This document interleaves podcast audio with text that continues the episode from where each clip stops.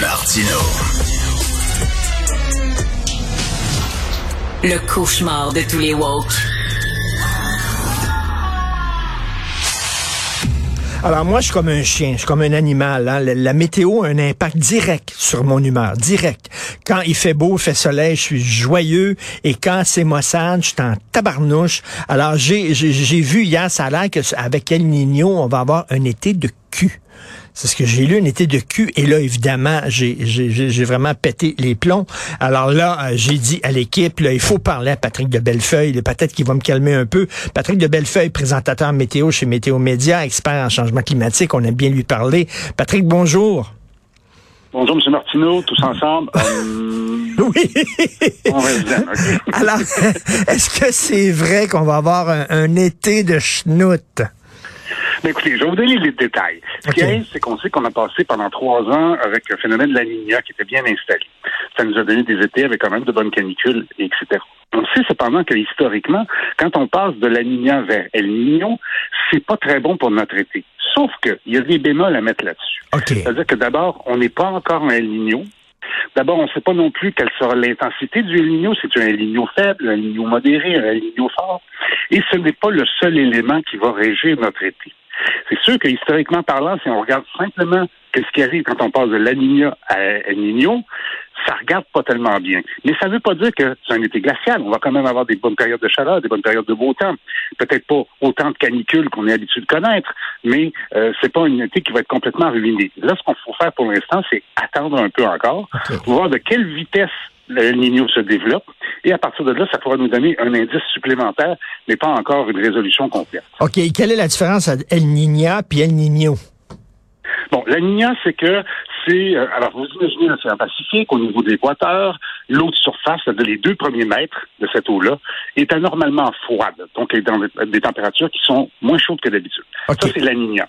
La même zone, quand les températures sont au-dessus de la moyenne, plus chaudes que la moyenne, ça, c'est El Niño. Alors, vous comprenez que dans une masse d'eau aussi importante que le Pacifique, si je commence à modifier un petit peu les températures de surface euh, au niveau de l'équateur, bien évidemment, ça a une incidence sur le climat, mais sur le climat mondial aussi.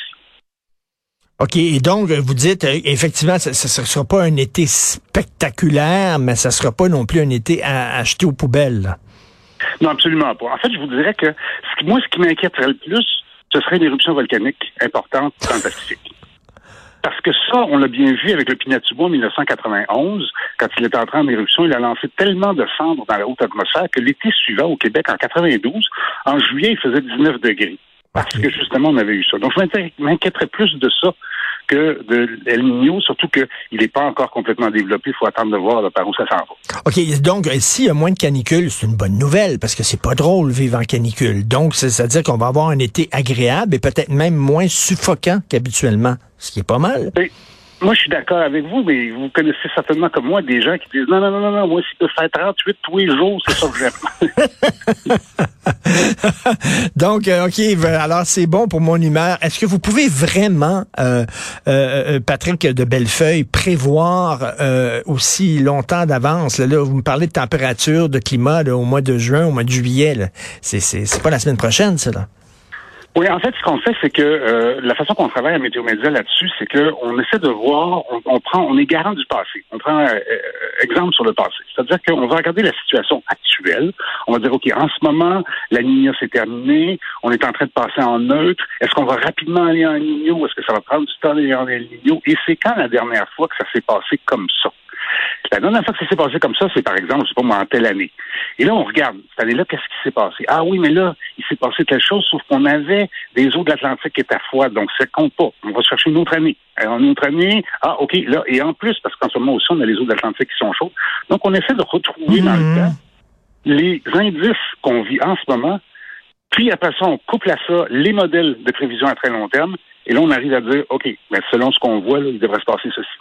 Bon, ben vous m'avez rendu de bonne humeur euh, aujourd'hui euh, parce que j'étais vraiment furieux lorsque j'ai lu ça. Merci beaucoup, Patrick de Bellefeuille. Et, euh, je continue à regarder euh, Météo Média parce que moi, je suis, un, je suis un fan de météo. Des fois, je tombe ses nerfs à ma blonde. Elle dit arrête de me parler de météo, mais qu'est-ce que vous voulez? C'est- Donc, euh, je vous, je vous écoute Ne régulièrement. pas, je vous en supplie. Merci, M. Patrick de Bellefeuille. Bonne journée. Bonne journée. Au revoir.